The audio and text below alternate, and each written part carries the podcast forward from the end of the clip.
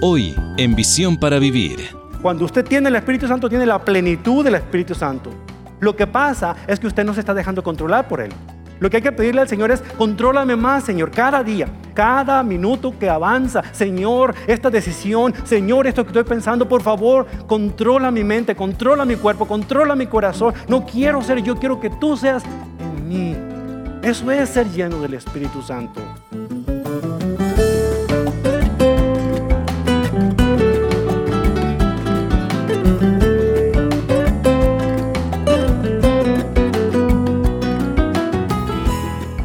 Como cristianos, la mayoría de nosotros estamos familiarizados con la doctrina de la Trinidad, Padre, Hijo y Espíritu Santo.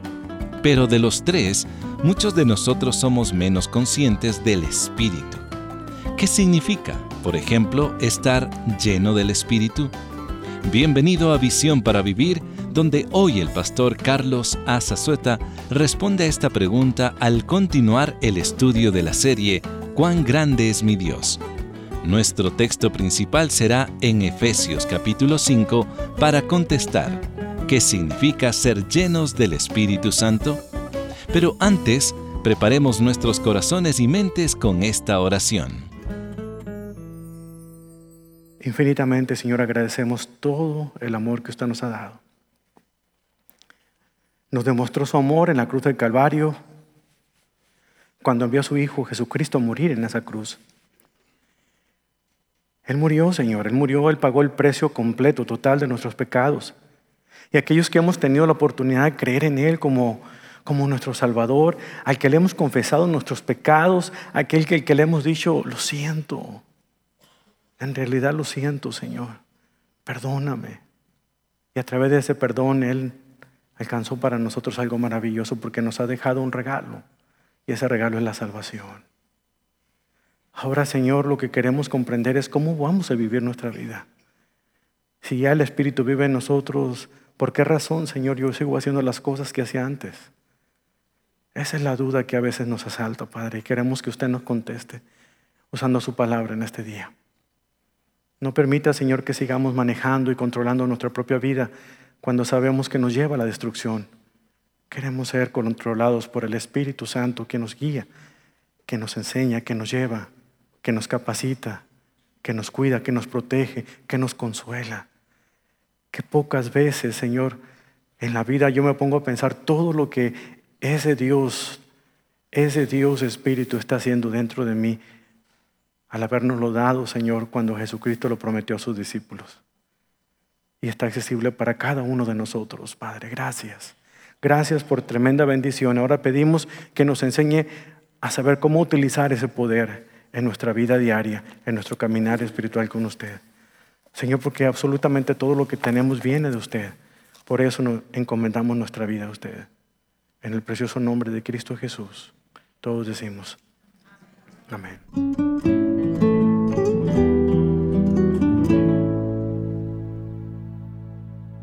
Usted escucha Visión para Vivir. Para descargar el bosquejo que corresponde al estudio de hoy, ingrese a visionparavivir.org.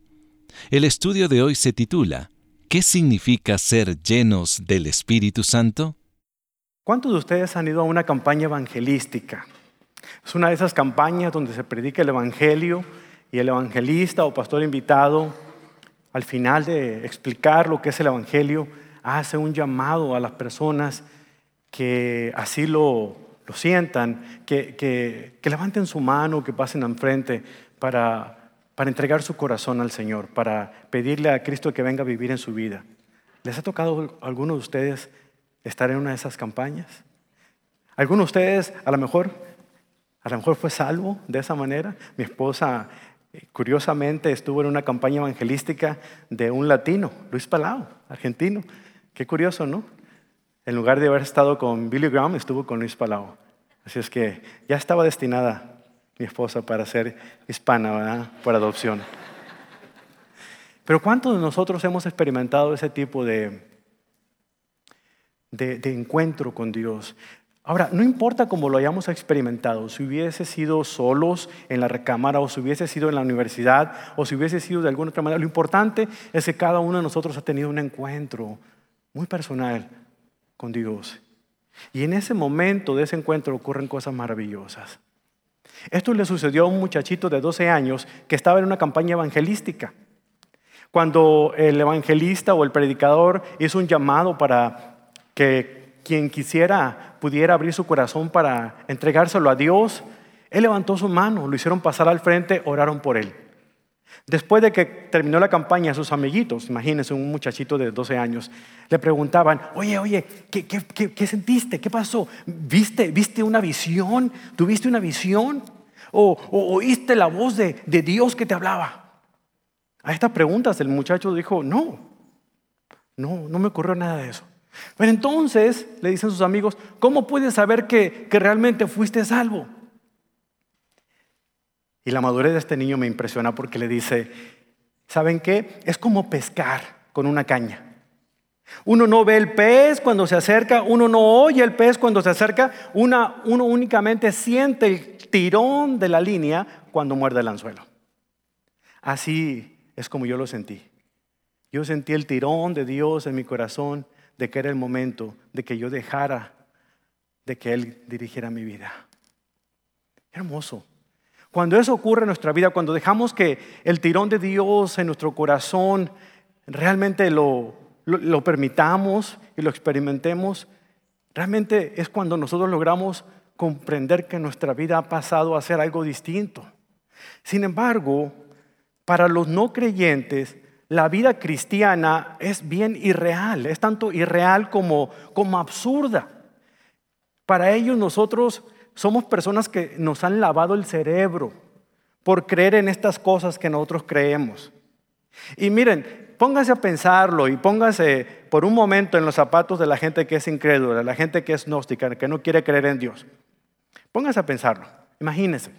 Nosotros de alguna otra manera creemos en alguien a quien nunca hemos visto. ¿Se da cuenta?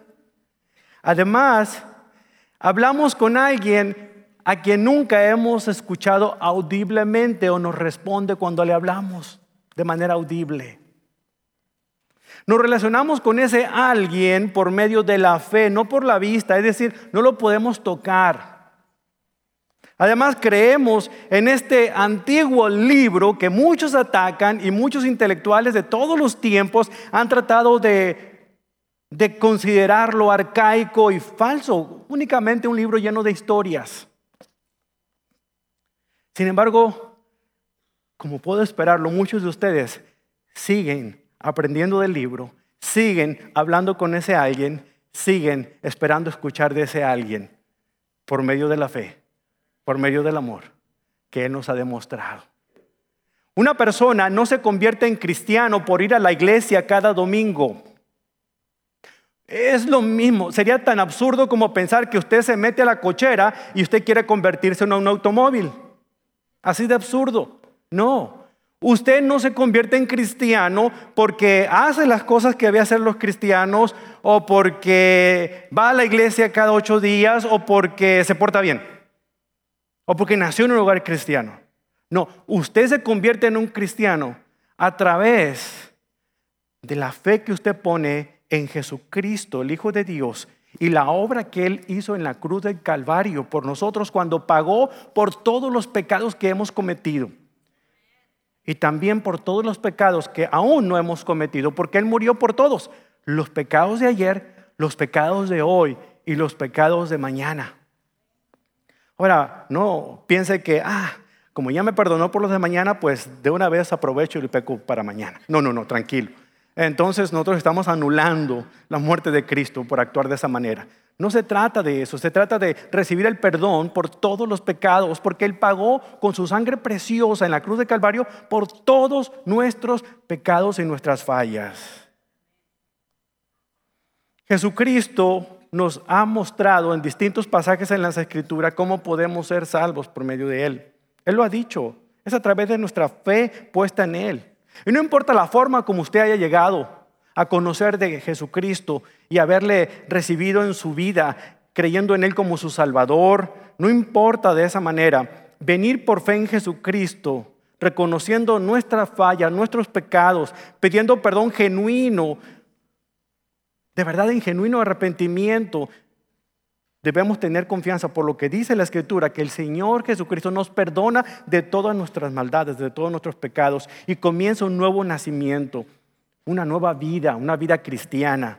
Por lo tanto, la idea principal de este mensaje es este. Un creyente vive apropiadamente su vida espiritual cuando se relaciona apropiadamente con el Espíritu Santo. Un creyente vive apropiadamente su vida espiritual cuando se relaciona apropiadamente con el Espíritu Santo. Por lo tanto, yo le pido, por la misericordia del Dios Altísimo, no le tenga miedo al Espíritu Santo. Él quiere mostrarle cosas grandes y maravillosas que usted todavía no descubre, pero que Él le va a descubrir cuando usted pasa tiempo en su palabra. La tercera persona de la Trinidad, porque es una persona, una persona que tiene voluntad, que tiene sentimientos, porque se entristece cuando pecamos, porque se entristece cuando nosotros hacemos todo lo que es contrario a lo que Dios nos dice en su palabra. Esa persona está aquí con un propósito bien grande. Y es el de ayudarnos a crecer y parecernos cada día más a su Hijo, al Hijo de Dios, al Hijo apreciado de Dios que es Jesucristo. Por lo tanto, para comenzar la vida cristiana, nosotros necesitamos depositar nuestra confianza en Jesucristo como nuestro Salvador. ¿Hasta ahí estamos entendidos? Fíjense cómo el apóstol Pablo lo escribió cuando le dijo a los cristianos colosenses lo siguiente. Colosenses 2.6 dice, por lo tanto, de la manera que recibieron a Cristo Jesús como Señor, se da cuenta, aquí está lo que es la conversión. La forma de conversión, la forma en que nosotros somos cristianos es a través de nuestra conversión. Cuando hemos creído en Jesucristo, cuando le recibimos como el Señor de nuestra vida, el Salvador de nuestra alma. Ese momento que se llama conversión es lo que el apóstol Pablo dice que es fundamental, es lo primero que debe ocurrir en la vida. Pero luego en el mismo pasaje nos menciona la segunda cosa, porque sin importar lo que hayamos hecho en la vida, sin importar los pecados más horrendos que hemos cometido, cuando con genuino arrepentimiento venimos al Señor, pedimos perdón al Señor, es fiel y justo para perdonarnos, dice el apóstol Juan. Ahora, en segundo lugar, el mismo apóstol Pablo dice en Colosenses 2, la última parte, cómo debemos vivir nuestra vida ahora que Cristo ya es el Señor de nuestra vida. Él dice, por lo tanto, de la manera que recibieron a Cristo Jesús, dice ahí, ahora deben seguir sus pasos, deben andar en Él. Ahí está la segunda parte. Una cosa es la conversión, otra cosa es andar en el poder que únicamente el Espíritu Santo puede darnos. Porque ocurre una cosa maravillosa cuando nosotros hemos creído en Jesucristo. Se nos da el Espíritu Santo.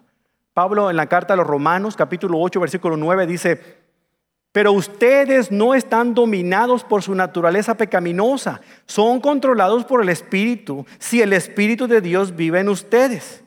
Y recuerden que los que no tienen al Espíritu de Cristo en ellos, de ninguna manera pertenecen a Él. Lo que Pablo está diciendo es esto. Si usted realmente, genuinamente ha confesado a Jesucristo como el Señor de su vida, el Salvador de su alma, usted entonces, por esa declaración de fe, no por la oración que usted haga, la oración no es mágica, pero el tener conocimiento de que usted ha entregado su vida, ha abierto su corazón para que Cristo sea el dueño y Señor de su vida, en ese momento el Señor le salva. En ese instante, ese es el proceso de conversión que tiene toda persona cuando se vuelve cristiana. Pero Pablo no se queda aquí, dice, pero ahora tiene que mostrarse que de verdad ustedes son cristianos. ¿Cómo? Andando en el Espíritu. Es decir, Dios coloca el Espíritu en nosotros como una evidencia de que Él ha hecho un cambio radical de adentro hacia afuera. Ahora Él nos va a enseñar a caminar como Dios le agrada. Vamos a ilustrar esto de esta manera. Suponiendo que usted quiere comprarse un automóvil del año, va a la agencia Busca el modelo que quiere, ajusta a ver cuál precios va de acuerdo al presupuesto que tiene eh, y a lo, a lo que puede pagar mensualmente. habla con la persona encargada, le hacen un ajuste, pasa medio día ya, pero finalmente llega un acuerdo y el carro ya es suyo. Lo primero que tiene que ocurrir para que entonces usted pueda tomar posesión de ese vehículo es lo siguiente. Le tienen que entregar unas llaves. Porque si no, por más que sea suyo, ¿cómo lo saca de la agencia? Le tienen que entregar las llaves. Y imagínese que el dueño o, el, vendedor de autos le dice ahora, bueno, el carro ya es tuyo, pero no le vamos a echar gasolina, si es que esto corre, corre por cuenta tuya. ¿Se imagina? Absurdo. ¿Cómo entonces va a andar? necesita que tenga combustible. Bueno, lo que para el auto son las llaves, para el cristiano es la salvación, es, la conversión. Necesitamos una llave que nos abra el acceso a la oración, a la comunión con el Padre, a, acercarnos directamente con Él. La salvación nos abre esa puerta para entrar en comunión con Él. Pero el combustible que necesita el auto para moverse del lugar donde se encuentra a donde debe estar es lo que el Espíritu Santo es en la vida del creyente. Él es el que permite que nosotros caminemos de donde estamos ahorita a donde debemos estar. Por eso es bien importante que entendamos que la correcta relación, la relación adecuada que nosotros tengamos con el Espíritu Santo, con Jesucristo, va en directa proporción. Las dos cosas son necesarias, son importantes. El escritor C.S. Lewis lo puso de esta manera usando la misma ilustración del automóvil. Escucha lo que él dijo. Dios nos hizo, nos diseñó del mismo modo que un hombre diseña una máquina. Un automóvil está hecho para que funcione con gasolina y no correrá bien con ninguna otra cosa. Pues bien, Dios diseñó la máquina humana para que funcionara con Dios mismo. Él es el combustible que nuestro espíritu necesita consumir. Él es el alimento que nuestro espíritu necesita ingerir. No hay otro. Es por eso que no es bueno pedirle a Dios que nos haga felices a nuestra propia manera. Dios no puede darnos felicidad y paz sin Él, porque es imposible, no existe cosa alguna. Nadie puede ser feliz y tener paz total y completa aparte de Dios, porque Él es nuestra felicidad, Él es nuestra paz. Ustedes y yo hemos sido diseñados por Dios para movernos en la vida cristiana con Él como combustible, en la persona del Espíritu Santo. Sin el Espíritu Santo somos únicamente seres vivientes, autómatas, pero no nacidos de nuevo. El nuevo nacimiento es gracias a que el Espíritu pone en nosotros una nueva naturaleza, la naturaleza espiritual. Por lo tanto, ¿cómo se muestra ese combustible funcionando en nosotros? De dos maneras. En nuestra actitud y también se muestra en nuestro gozo. ¿Por qué? Porque tanto la actitud como el gozo son un reflejo claro de la labor que está haciendo el Espíritu Santo en nosotros. Ahora hay momentos en que estamos tristes, claro. Los cristianos también se ponen tristes y lloran. Pero no sufrimos como aquellos que no tienen esperanza. Aun cuando hay dolor en nuestro corazón, por dentro, inexplicablemente, hay un gozo que no depende de las circunstancias externas, sino de Él que nos los ha dado, que es nuestro Dios. Eso es lo maravilloso de poder entender lo que hace el Espíritu Santo. Veamos un breve repaso de lo que vimos la vez pasada con respecto al Espíritu Santo. En el mensaje anterior vimos que Él era coigual a Dios, desempeñaba un papel significativo en la comunicación de la palabra. Recuerdan que dijimos que Él la había revelado y después a aquellos a quien Él la reveló la escribieron. Y lo que hace hoy en nuestros días es que lo que ya fue revelado tiempo pasado, lo que ya fue inspirado tiempo pasado, en el tiempo presente, el Espíritu Santo nos ilumina, nos da entendimiento de lo que significa cada pasaje de la Escritura que leemos. Claro, lo importante es que leamos la Escritura, porque así automáticamente, como muchos que yo conozco, el Espíritu Santo se queda en silencio. Y si usted empieza a hablar diciendo que el Espíritu Santo le dio palabras, eh, habrá que saber cuál espíritu estaba moviéndose usted. Pero bueno, Él habla, comunica la verdad de Dios. Él es el autor de la regeneración de la vida del creyente. Él bautiza al creyente en el cuerpo de Cristo, es decir, lo identifica con Cristo y con su cuerpo, que es la iglesia. Y, también Él lo sella. El sello del Espíritu es lo que asegura que somos su propiedad. Él dice, porque has creído en mi Hijo Jesucristo, ahora no solamente te doy mi Espíritu Santo, es decir, viene a vivir dentro de nosotros, sino que también te sello, te declaro, ahora eres mío para siempre, me perteneces. Y el sello de autoridad de Dios se pone en nosotros y ese es el Espíritu Santo que tenemos. Pero también como vemos más adelante, el Espíritu Santo también hace algo especial en nosotros, nos guía. Juan y Lucas escribieron de esta manera. Eh, cuando Jesucristo estaba por ser arrestado esa noche, cuando estuvo reuniéndose con los discípulos, Él les dijo lo que iba a acontecer. A menos de 24 horas de, ser crucificado, Él les dijo con su corazón a lo mejor eh, todo apachurrado por, por la situación, eh, pero tratando de animarlos a ellos, les dijo, miren, yo me voy a ir, pero no se preocupen, no los voy a dejar huérfanos. En Juan 14, 16 le dice, le voy a pedir al Padre y Él les va a dar otro abogado defensor quien estará con ustedes para siempre. Y por si acaso ellos no entendieron, les aclaró en el versículo 17, me refiero al Espíritu Santo quien guía a toda la verdad. La palabra griega para abogado defensor es paracletos, así como se oye, paracletos, que significa uno que aparece en nombre de otra persona para ayudarle. Por eso es que en algunas traducciones de la Biblia más que consolador se dice un abogado defensor, un mediador, un intercesor. A mí me encanta la combinación de la palabra que está antes en el griego, que es alos, porque significa otro, otro abogado, otro consejero. Y ese otro es bien interesante porque los discípulos lo entendieron muy bien. Era otro de la misma clase, del mismo tipo. En pocas palabras, es otro, dice el Señor, como yo. Es otro Dios. El que les voy a dejar es otro Dios. Él no solamente va a estar con ustedes, sino también va a estar en ustedes. Y ahí está la manera en que promete que el Espíritu Santo llegaría a ser parte de la vida del creyente de manera permanente. Ahora, cuando Jesús dijo estas palabras, el Espíritu Santo todavía no había entrado en ninguno de los apóstoles. El Espíritu Santo estaba presente en la vida de los creyentes, tanto en el Antiguo como en el Nuevo Testamento, pero no había hecho una morada, una habitación permanente en el corazón de cada creyente. Déjenme explicarles. En el Antiguo Testamento hemos escuchado varios pasajes. Le voy a citar uno nada más. ¿Se acuerda usted de David cuando escribió el Salmo 51? Ese salmo que escribió después del dolor que sentía al haber sido expuesto por el profeta Natán de su pecado de adulterio con Betsabé.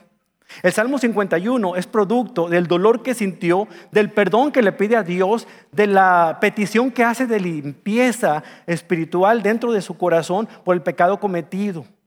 Y luego hay una frase en el versículo 10 que dice, crea en mí, oh Dios, un corazón limpio y renueva un espíritu fiel dentro de mí. Ahora escuchen el versículo 11. No me expulses de tu presencia y no me quites tu Espíritu Santo. Este es el tipo de pasajes que muchas personas utilizan para decir que nuestra salvación no es segura, que un pecado puede hacer que perdamos al Espíritu Santo, que se nos arrebate. Pero estamos hablando de pasajes donde el Espíritu Santo no había venido todavía a vivir de manera permanente como Jesús lo está prometiendo aquí en Juan capítulo 14. Sin embargo, poco después de la muerte y resurrección, y cuando Jesucristo ascendió a los cielos, mientras los discípulos estaban reunidos en el aposento alto el día de Pentecostés, ellos recibieron al Espíritu Santo tal como Jesús se los había prometido la noche en que fue entregado, enjuiciado, y el fin de semana en que fue crucificado, muerto y sepultado y resucitado. Vea lo que dice Hechos 1.8. Pero recibirán poder cuando el Espíritu Santo, aquí en Hechos 1.8, el Señor todavía no había ascendido al cielo. Estaba en la montaña junto con los discípulos y también los apóstoles. Estaba por ascender y todavía le deja la encomienda. Mateo 28 se puede poner junto a Hechos 1.8 porque es el mismo, la misma encomienda, pero complementa la encomienda. Porque en Mateo 28 le dice que quiere que ellos sean personas que vayan por todo el mundo y hagan discípulos de todas las naciones. Pero aquí les dice que no los van a hacer solos. Les va a enviar al Espíritu Santo para que Él los capacite y que puedan hacer la obra misionera por todo el mundo.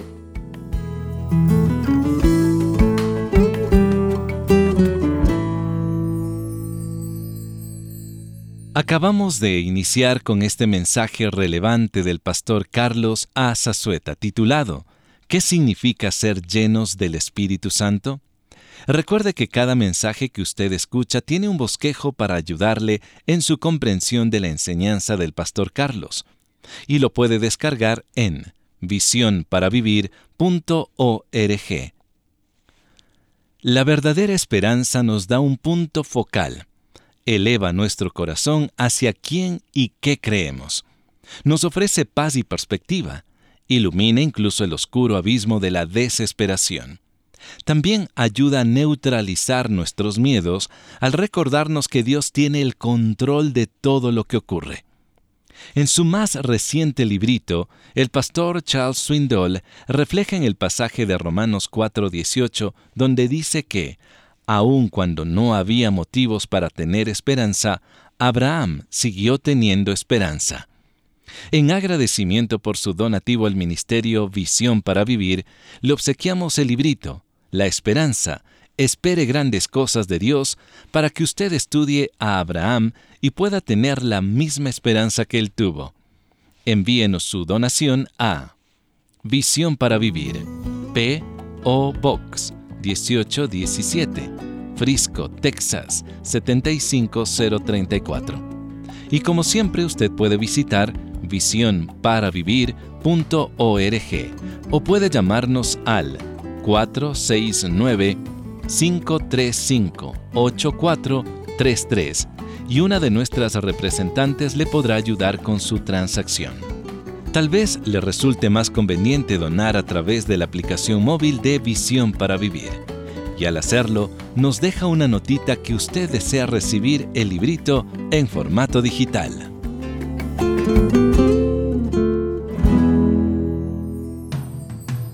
Acompáñenos mañana para continuar este estudio ¿Qué significa ser llenos del Espíritu Santo? Aquí en Visión para Vivir. Le esperamos.